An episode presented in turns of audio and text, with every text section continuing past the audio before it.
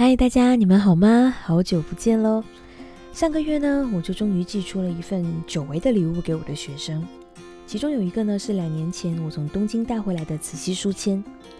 在看到这款书签的时候呢，我的脑袋里面就闪过了这个学生真诚又坚定的表情，于是我就决定买来送给她，因为她是一位品格非常优秀的国中女生。如果不是因为疫情的关系，我本来是要打算见面送给她的。不过这样也好，我用一封亲笔书写的书信呢，就认真的说明了这份礼物，特别是这个书签的意义。那这样在多年之后，或许仍然会对他有所帮助喽。书签呢就有四个，上面分别是用汉字写着“最重要”“重要”“普通”“保留”。那我在信中就对小女孩说，我很喜欢这款书签上面的讯息。它是，它是一种很棒的价值观，所以我想要传递给你。最重要，重要，普通，保留。这，这像不像是对我们生活中的一种提醒呢？因为我们每个人的生命都是有限的啊，而最最公平的就是每个人的一天都是二十四小时。于是我们必须去选择，去决定我们的时间。要如何运用？要如何把对的时间跟精力投注在哪些对的人事物上面，不是吗？谁或者是什么对你而言是最重要的呢？你要如何去应对最重要的人事物呢？而哪些只是重要而已呢？那你又会投注多少的心力在上面呢？还有哪些只是普通而已？更有哪些只是放在那里就好的保留状态呢？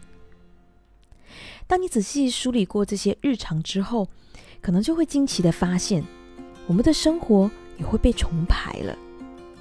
我们会更加容易去聚焦在目标上面，更容易去做出正确的选择，也会因此而更加的开心。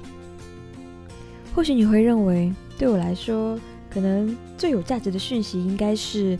最重要、重要、普通这三个吧，不是哦，我反而更加看重“保留”这两个字。为什么呢？想想看哦，我们会不会有很多后悔的时候？后悔去做了什么事？后悔没去做什么事？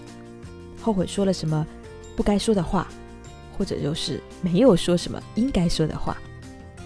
后悔做的太绝，后悔冲动，后悔错判。后悔，很多后悔的事情。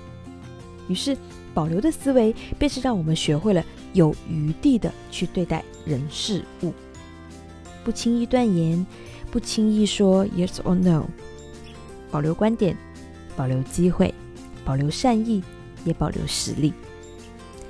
或者，这听上去更像是一种中庸之道的提醒。当然了，我并非是中庸之道的支持者。但是在健身的过程里面，却让我更加的明白保留的重要性。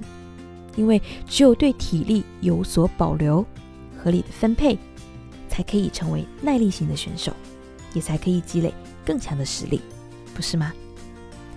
当然喽，在给学生的书信里面，我当然没有写那么多。但是刚刚的这些话，却是我特别特别想要对你说的。是的。就是每一位正在收听的你，因为我希望在这一年，从现在开始的每一天，你都可以看到自己的改变。